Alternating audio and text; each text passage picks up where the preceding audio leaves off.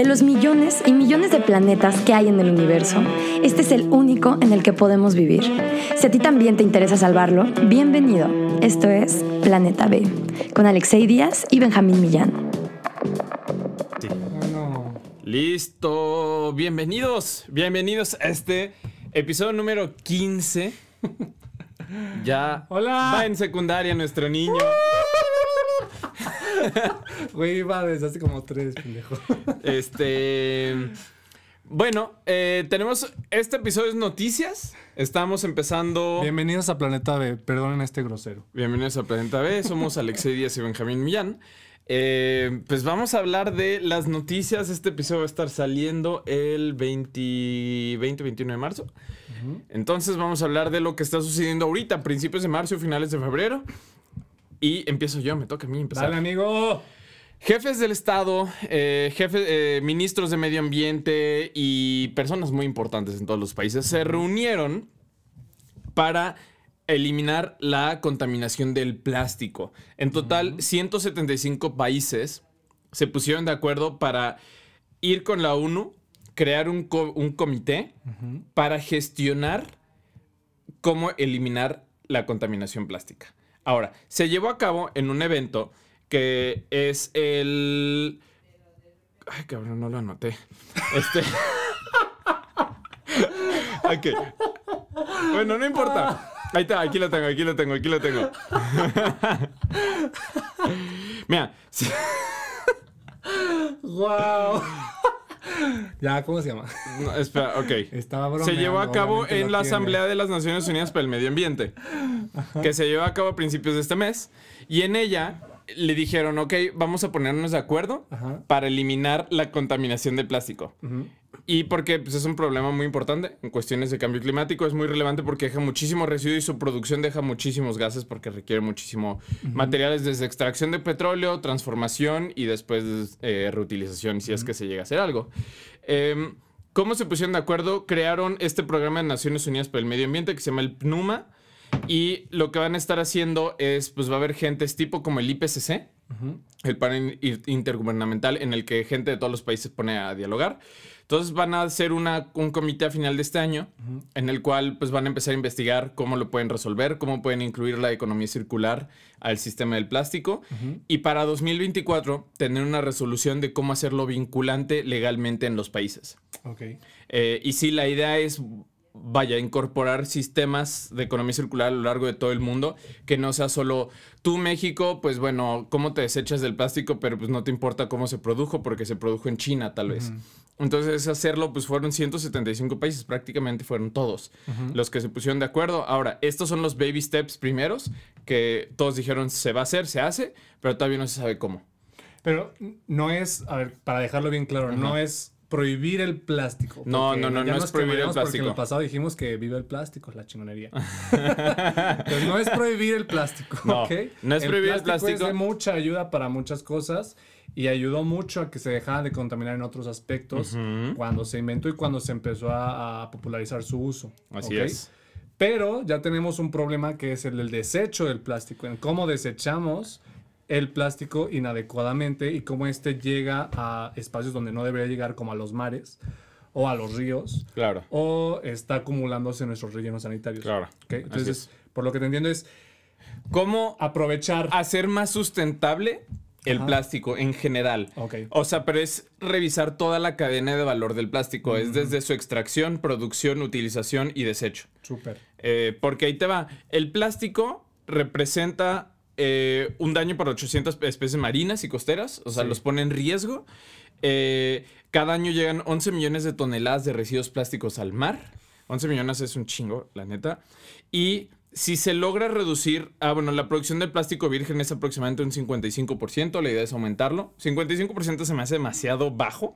Yo esperaría que fuera un 80%, entonces... Se refiere a que el otro 50 y tan, El otro 45% es El otro este, 55.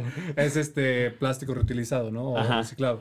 Ah, bueno, no te creas, perdón, leí mal. Ok, estaba leyendo un poquito intercaladas las, como los datos.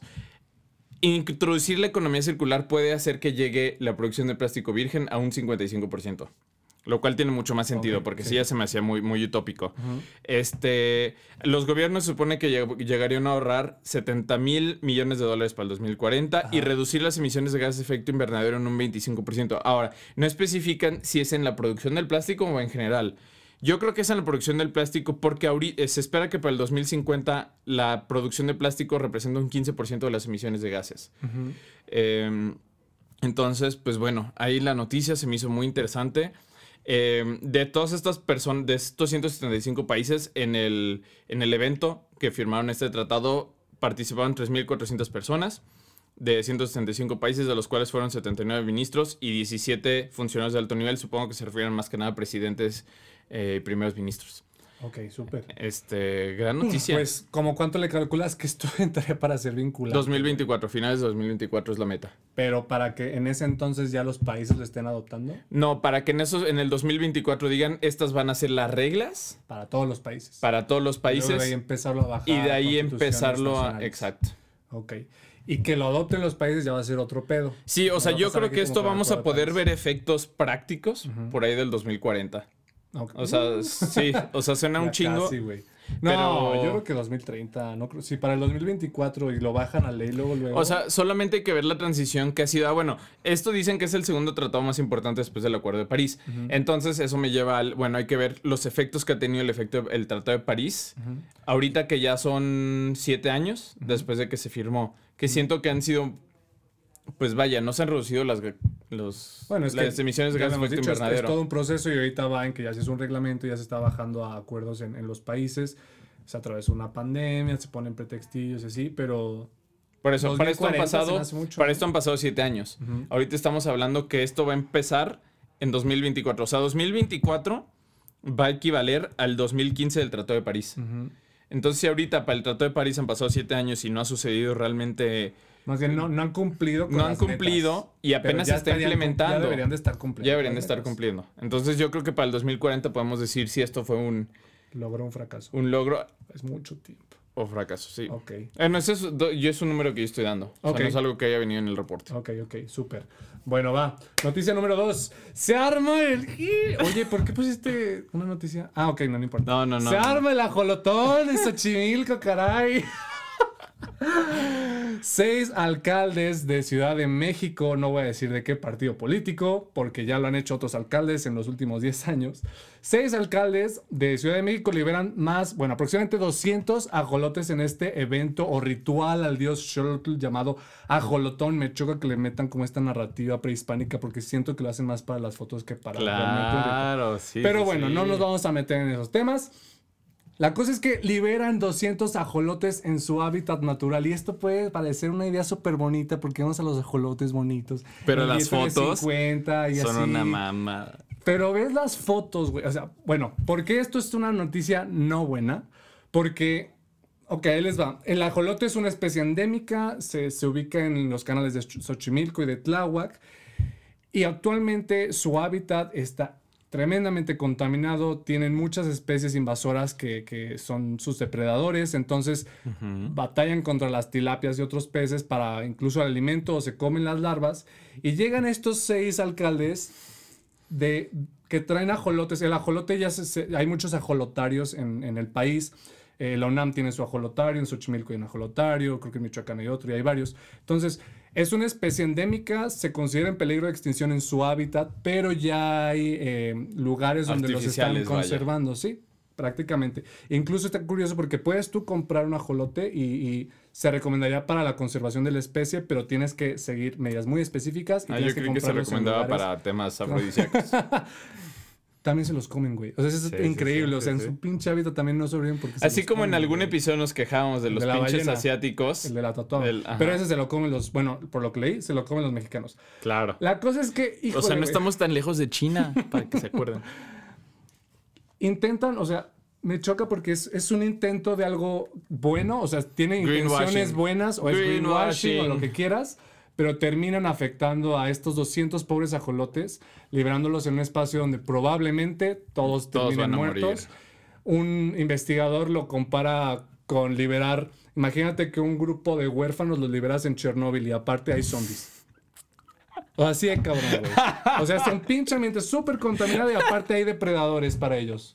Y aparte, cuando los empiezan a liberar y las fotos, aparte, no hubo ni un investigador ni nada en, en el protocolo o ni- se tomaron. Las acciones pertinentes. Los, los ponen ahí en el pasto, al rayo del sol, los estresan, los agarran para las fotos, así. O sea.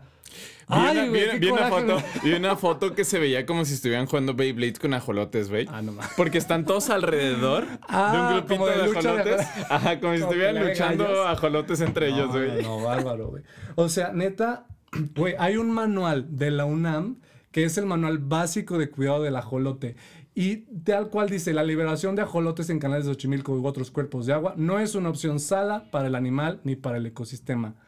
Bueno, los pero de ya la UNAM, sabemos- Ah, bueno, chingo mi madre Ya, después. ya sabemos que a los políticos les vale un carajo. Ay, güey, pero con una La ciencia y... más coraje me dio saber que no es la primera vez, güey. O sea, leí que en los últimos 10 años mínimo 8 veces ha pasado un evento de este tipo. O sea, ¿cómo carajos, güey? Y Sí, a esto- ¿sabes qué? Son de esas propuestas que parecen de becario, güey. De que, oye, Híjole, ¿y si güey. soltamos ajolotes? Vamos a ayudar a los ajolotes, vamos a soltar ajolotes. Pero No, realmente no es un becario, realmente es el presidente municipal que probablemente fue futbolista Ay, o actor de telenovela. Mira, a mí no me molesta que hayan sido futbolistas o actores de novela, porque aquí lo hemos dicho mil veces. Lo que tú hiciste en tu pasado no, no debe de predecir tu, tu futuro. Yo Pero, con los políticos, no, yo con los políticos no estoy de acuerdo con eso, güey. Güey, claro, Es con lo único con lo que no. cabrón. Los políticos tienen que ser preparados, tienen No, que ser intachables. Pudiste haber sido futbolista, pero luego pudiste haber tenido 10 años de experiencia política. Dura mucho estudio, mucha preparación, incluso Ah, a ok, tener un sí, doctorado. y pero sí, tu antecedente sí te prepara para llegar a ser político. O sea, pudiste haber sido futbolista, pero después te preparaste para ser político y ahora ya eres político. El pedo Es que brincan directo a la o sea, cancha, güey. se retira Adolfo Ríos y ya se que postula para gobernador de Querétaro, No sé güey. quién es Adolfo Ríos, pero seguro Un es un portero del América.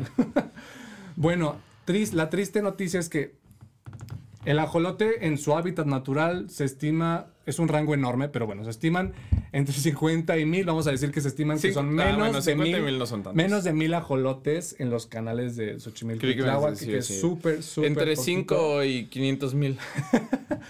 No, pues eso es, es muy poco y bueno, Son muy poquitos. algo que quiero recalcar de esta noticia es que seamos muy cuidadosos con las acciones que tomemos. Hay algo que se llama el efecto cobra, que es... eh, Ah, perro. Ah, perro, y les voy a explicar por qué se llama así.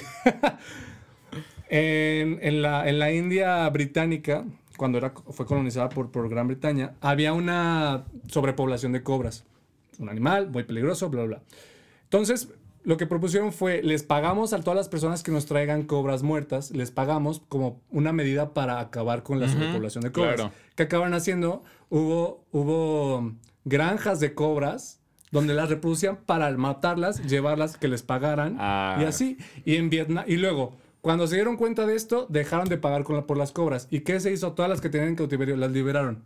Entonces estuvo peor. estuvo mil veces peor. Sí, y en sí, Vietnam sí. pasó algo muy similar con las ratas. Les cortaban la cola, las llevaban para decir que ya la mataron, pero las dejaban libres para que siguieran reproduciendo. Y entonces la gente, o sea, se invertía y aparte el problema se agravó.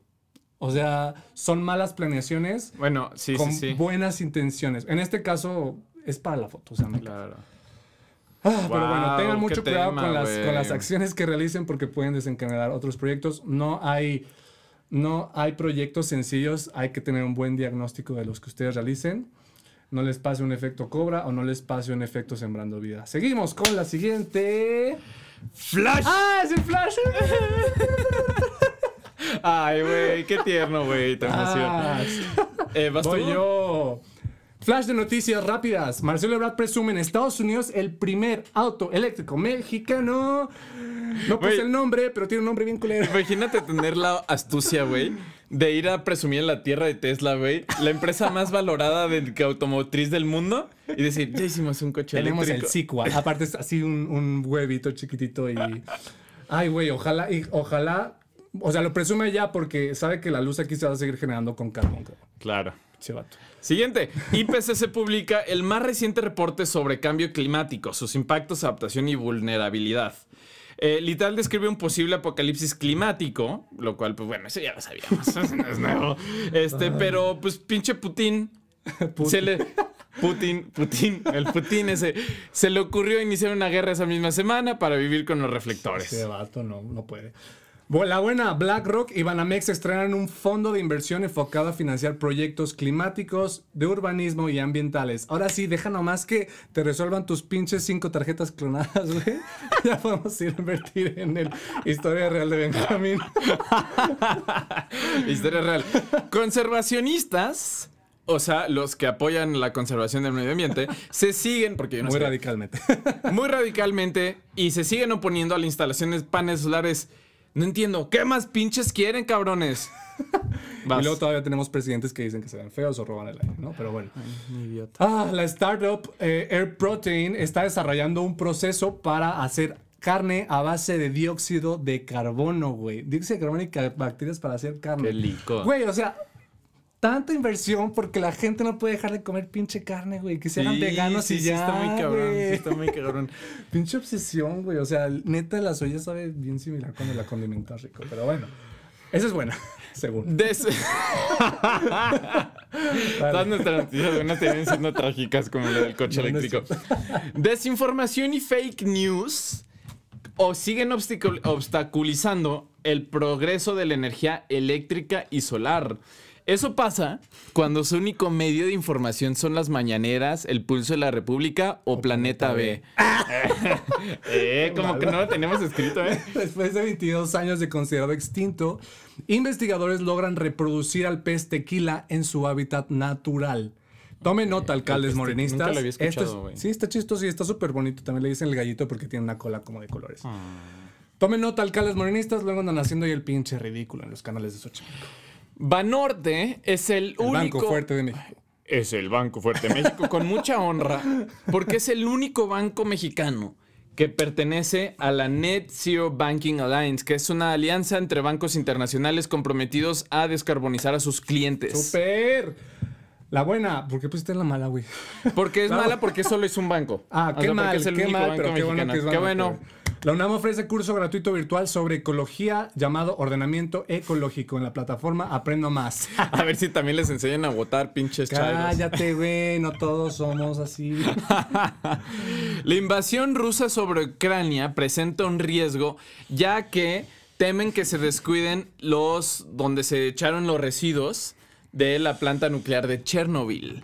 Y esto, mucha gente dice que puede ser parte de la estrategia de Rusia No para contaminar a los ucranianos. Prepárense para la invasión zombie 2023. Chan, chan, chan. Y ese fue el flash de noticias de este episodio. Vámonos con la noticia 3. La tercera noticia, Pesadita. esta noticia está bien buena porque quiero que obtengan algo de esta noticia. O sea, quiero que no A es ver, una noticia tan relevante a nivel internacional, pero es una noticia muy relevante para todos los que nos estén escuchando y para nosotros. Es muy relevante. papá. Muy, muy relevante. En Muy eh, relevante. Getafe, que es una mm, como un suburbio de Madrid, que está al sur, un grupo de vecinos en un barrio que parece que era un barrio como olvidado, eh, una colonia, se pusieron de acuerdo para hacer un bosque Miyawaki. ¿Qué ¿Qué es es un bosque Miyawaki? Ahorita lo... bueno, mejor explico primero qué es un bosque Miyawaki. Un bosque Miyawaki es una zona, eh, un terreno que lo que quiere es restaurarlo. eh, Que usualmente viene con tierra muy árida o que ha sido basureros o tiraderos, que es tierra infértil, vaya. Entonces lo que haces es sembrar muy concentradamente árboles. Le tienes que hacer un proceso de restauración un poquito antes, pero lo que haces es sembrar árboles nativos de la región muy concentradamente para eh, mejorar la calidad de la tierra y sembrar como un mini bosque. Entonces la idea de que sea tan concentrado, digo, no, no sé las partes hipertécnicas, pero el rollo es que que esta técnica de sembrar bosques es sembrar muchos tipos de árboles y la idea es que al ser tan concentrado crecen muy muy rápido.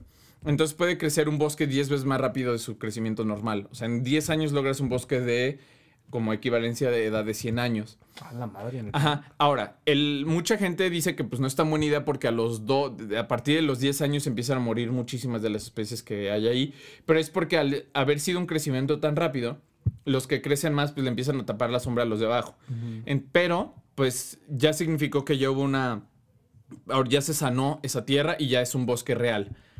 No, esta solo es un- como un proceso express para crecerlo y lo puedes crecer en áreas chiquititas. De hecho, he visto muchos como experimentos, bueno, no experimentos, áreas donde las aplican así que son 10 metros cuadrados y cosas así. Entonces, es como para sanar la tierra y, y mejorar muchísimo el rollo de absorción de, dio- de CO2. O sea, sería como, como una técnica para crear parques express. Exacto. No Exacto. sé, güey, a veces las técnicas, lo que da resultados rápido, a veces como que no me convence tanto. Pues quién Siento- o sea, sabe. O sea, siento por que ejemplo, las especies de alrededor no se pueden a- a- alcanzar a adaptar, o sea, adecuadamente. O sea, cuando se hace algo así rápido, puede provocar pero es que son puras áreas nativas. O sea, son puras especies que saben convivir entre ellas. Pero si, si estoy diciendo que, que es probable que las de, a las de alrededor mueran. No, no, no, no, no, no, no. Ahí mismo. Ajá. O sea, de cuenta. hay uno que crece mucho más Tú que en tu otros. jardincito, güey, plantas así de todo este tipo de especies, variadas y salteadas y de todo. ujú. Entonces, eh, parte de lo que ayuda es la concentración excesiva, por así decirlo, de humedad. Porque inclusive en este programa que hicieron, echaron desechos eh, como de pasto, de lo, que se, de lo que se cortó en toda la ciudad, lo echaron encima para concentrar más la humedad. Entonces lo que hace es que al, al tener más calor, al tener más humedad, muchas de estas plantas florecen. O sea, crecen muy, muy rápido. Entonces, al unos crecer más que los otros, le empiezan a tapar el acceso directo al sol. Entonces, por eso se mueren algunos, pero de, esa mismo, de ese mismo ecosistema. Entonces, Ok. a final de cuentas, sobreviven como los más grandes y los más fuertes. Pero es una forma como express de reactivar una zona que era árida. Ok.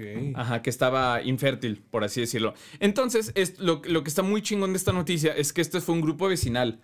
Ah. Ajá. Un grupo vecinal dijeron, miren, aquí tenemos un terreno que fue un tiradero en algún momento, que es completamente infértil, que no apoya, que está bien feo y que no, no hemos hecho nada con él. Entonces pidieron el terreno al municipio en donación, se los donó y apoyaron el proyecto. Entonces les prestaron, por ejemplo, al principio fue el reactivar la tierra.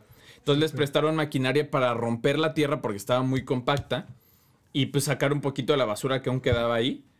Y después lo que hicieron es pedir a todos los vecinos, bueno, hicieron un proceso de concientización de todos los vecinos eh, a través de redes sociales y todo. El chiste es que tuvieron más de, pues, casi todo el barrio cooperó. Súper. Entonces trajeron, pues, cada quien sus desechos vegetales, hicieron como su composta, Composta ahí, comunitaria. composta comunitaria. Ah, qué fregón. Ajá, y ya después, pues también con recursos del municipio y de los que fueron juntando, ya hicieron su bosque Miyawaki. Entonces, pues este inclusive sí, fue sí. galardonado como un, o sea, tuvo premios a nivel internacional porque tenía tres metas, eh, que era sensibilización de la vecindad en relación a temas ambientales y desarrollo sostenible, hacer algo práctico por el medio ambiente, eh, que es cuidar ecosistemas, y después crear lazos de coordinación con otras asociaciones y colectivos. Entonces, lo lograron y fue parte muy importante. Bueno, y ahorita lo que están haciendo es tratar de que eso se implemente en toda España, viendo el éxito que tuvo, porque también es, yo creo que es mucho de unión del vecindario. Claro, es de cohesión social. Exacto. Súper. Eh, y bueno, parte, parte de lo que investigué de estos bosques Miyawaki es que, por ejemplo, tienes que poner rejas para que no entren animales, por ejemplo, ratones, conejos, y así que se puedan comer a las plantas. Pero lo que ayuda mucho es, por ejemplo, a los, a los, eh, a las aves. Ah, que sí pueden Ajá, llegar Que pueden y llegar. polinizar. Ajá, exacto. Entonces es, es un proyecto muy interesante. Y entonces esto nos deja la enseñanza de que pues, si tú tienes mucha iniciativa, quieres hacer algo por tu comunidad, este tipo de proyectos pueden ser viables. Súper. Y de hecho, o sea, tenemos como el, las acciones individuales sí, tardarían muchísimo para que todos las hicieran. Las acciones gubernamentales se- se necesita mucho empuje y años de trabajo. Pero las acciones comunitarias es tema de organizarse entre un grupo de personas y a veces con que dos, tres personas pongan un ejemplo, Claro. vas creando, creando cada vez más conciencia en los, que, en los que te rodean y se vayan a ir sumando más y más. Sí. más. Qué fregón ejemplo. Sí, está muy bueno. No se escuchan mucho. Ahorita, tristemente, por el tema de pospandemia. En, en la pandemia tenemos un enemigo en común, entonces las personas nos organizamos como contra el pinche COVID. Se termina el COVID y hay una agencia que se llama Ipsos que indica cómo el tema de la cohesión social se va a debilitar porque ya terminó el tema fuerte de la pandemia y quedan los estragos económicos, sociales. Entonces, habla mucho de un debilitamiento del tejido social. Y creo que empezar con iniciativas y sobre todo de este tipo que también involucran temas ambientales es buenísimo para reforzar el tejido social y para poder crear conciencia ambiental. Entonces, bienvenidos, bienvenidos todos los proyectos que quieran hacer y escríbanos si tienen alguno y necesitan ayuda o difusión o un poquito que de podamos apoyar. Por ahí un saludo para Pau de Mérida. Sí. Para Pau de Mérida, que ya este, por ahí nos comparte mucho de sus proyectos de educación ambiental y les deseamos todo el éxito del mundo. Y Cuarta, Cuarta y última noticia. noticia. del episodio. ahí te va. Ah, bueno, parece buena, parece mala, y ahí les va por qué. En las últimas semanas... Parece buena, pero es mala. Ahorita te voy a explicar por qué no siento que sea tan mala. En las últimas semanas, como ustedes espero que sepan, que nuestra comida depende del transporte. en las últimas semanas hemos tenido un conflicto bélico en eh, pues, Rusia y Ucrania, como ya lo saben. Esto ha afectado muchísimo los precios internacionales del petróleo. Temas geopolíticos que no nos vamos a meter mucho en eso. El- el- la consecuencia es que se elevan los precios del petróleo. Y esto, por la liberalización de los precios de las gasolinas, hace que cueste, es que se eleve el precio de la gasolina. Para explicárselos más a detalle, la gasolina se compone de el precio de referencia internacional más lo que cuesta traerla desde, vamos a decir, desde Veracruz hasta la ciudad donde ustedes vivan, más lo que le suba Bueno, el lo que cuesta traer la gasolina a Estados Unidos a México. Sí, Porque es mucho. Ok. Lo que, lo que le sube el surtidor y aparte hay un impuesto especial para la gasolina. Este impuesto se aplica también para otros productos que pueden llegar a ser nocivos y tener este, externalidades, se les Que es llama. lo que, se son- le llama el IEPS. Es el le- impuesto. es el impuesto especial a productos y servicios, los tienen el tabaco, el alcohol, las papitas, las bebidas azucaradas. Y lo tienen las gasolinas porque las gasolinas es un producto que es nocivo para la salud, ya que al quemarlo estás emitiendo CO2 y eso afecta la salud de las personas.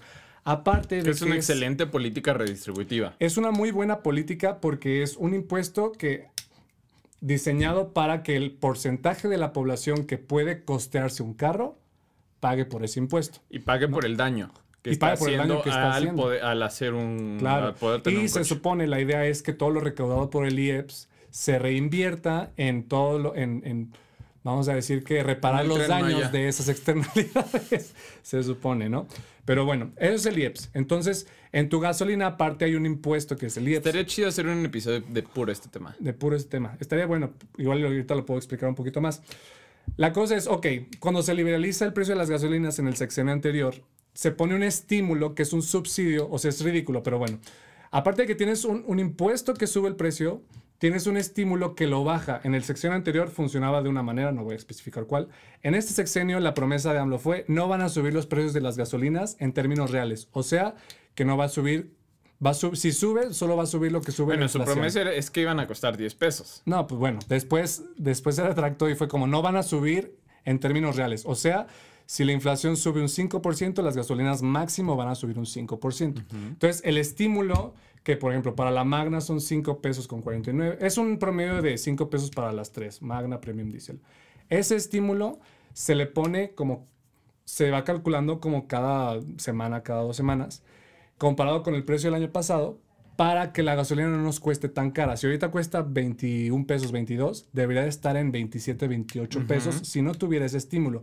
Porque ahorita lo están poniendo al 100%, pero ese estímulo lo bajan y lo suben dependiendo de la inflación. Entonces están eliminando el IEPS.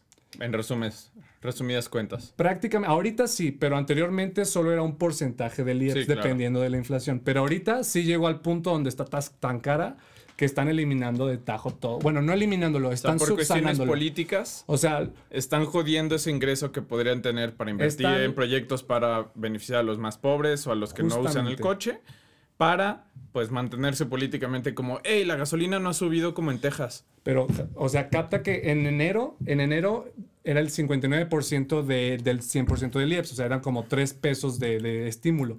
Ahorita en marzo ya se llegó a que te están pagando todo el estímulo porque las gasolinas están en un precio tan grande. Y aparte, el cálculo de, el cálculo de, ese de, de la inflación toma en cuenta los precios de las gasolinas. Entonces es un círculo vicioso muy absurdo. Pero bueno. Algo, o sea, un- uno de A ver, los... ¿por qué un- vas a decir que no está uno de los güey? argumentos es justamente el que dices. O sea, eh, para muchos productos y servicios que se ofertan o para el comer, temas de comercio, se necesita la- la- el transporte de los bienes y servicios. yo, lo que, yo lo que pienso es que usualmente esos camiones suelen ser a diésel. O si Pero son, ahorita si por son lo que estamos viendo, ok.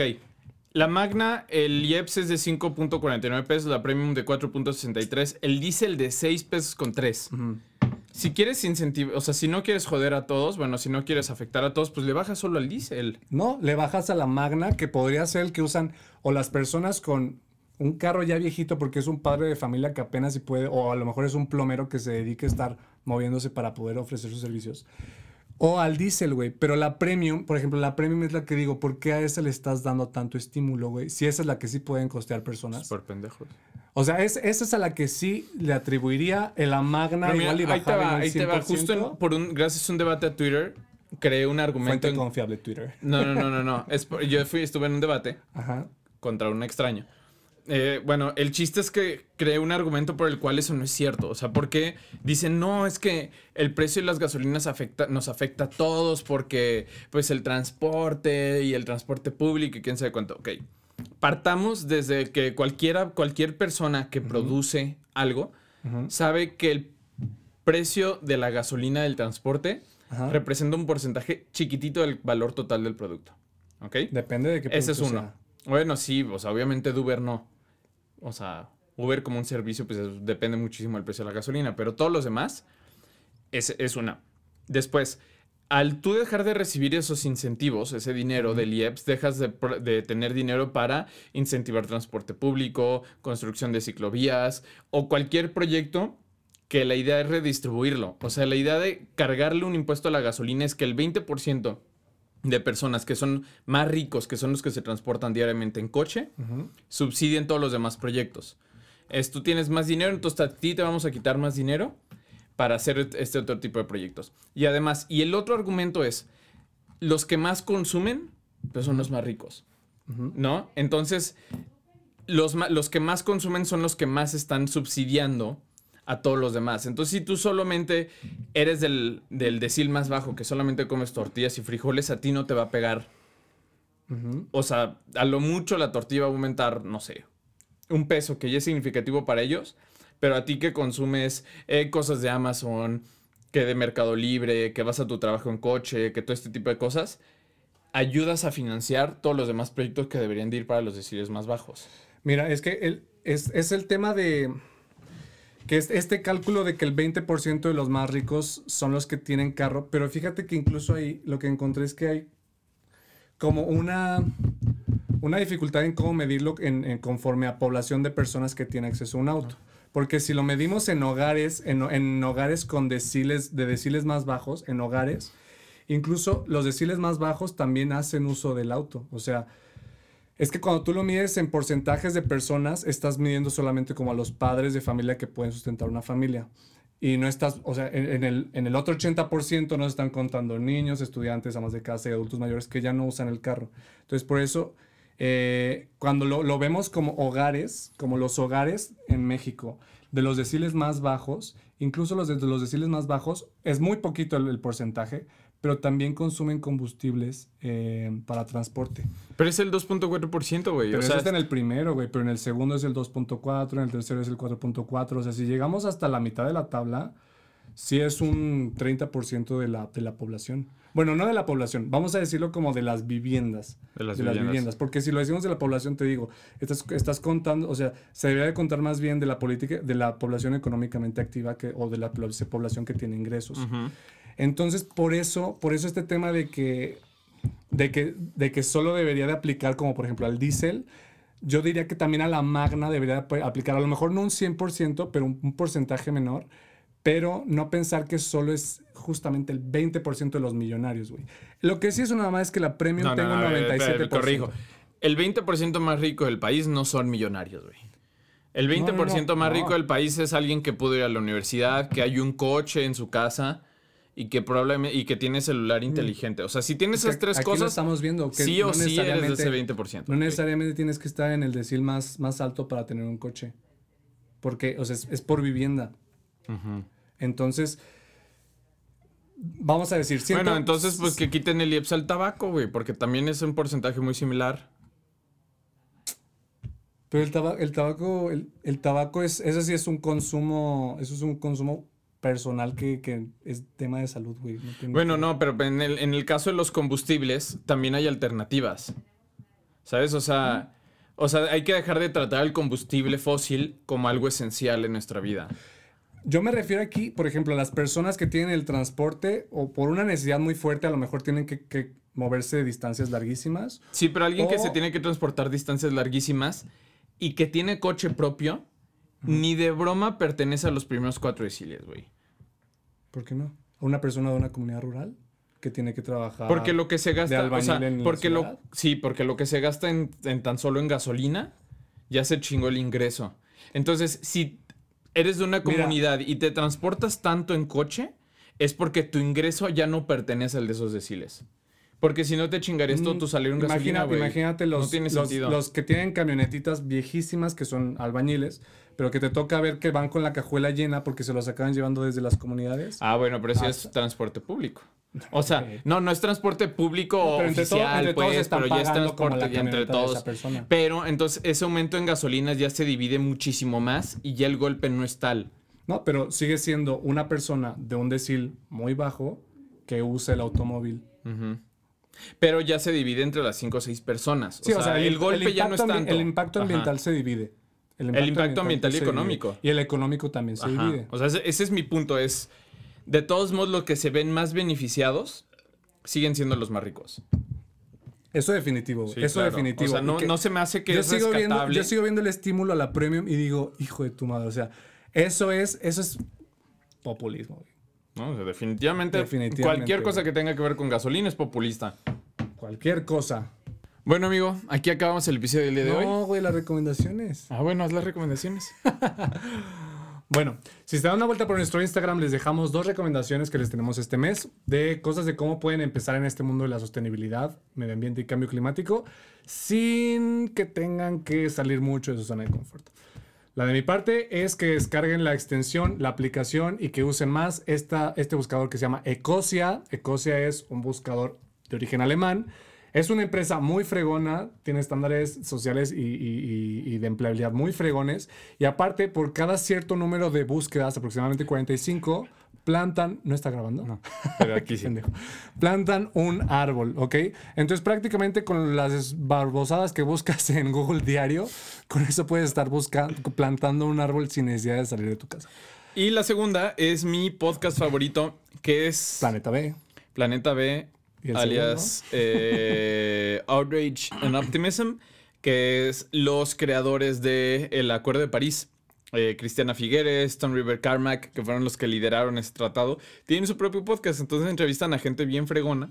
Y pues bueno, si se quieren dar una clavadita, esos temas están un poquito más densos porque sí es full política y financiamiento y cosas así. Pero está buenísimo el podcast. Bueno, se los dejamos. Súper. Eh, nos vemos la Síganos próxima en semana. nuestras redes, Planeta de Podcast, Instagram, Facebook, TikTok, Twitter, Twitch, Glitch, YouTube, lo que quieran. y nos vemos en la siguiente. Chao. Adiós. Adiós.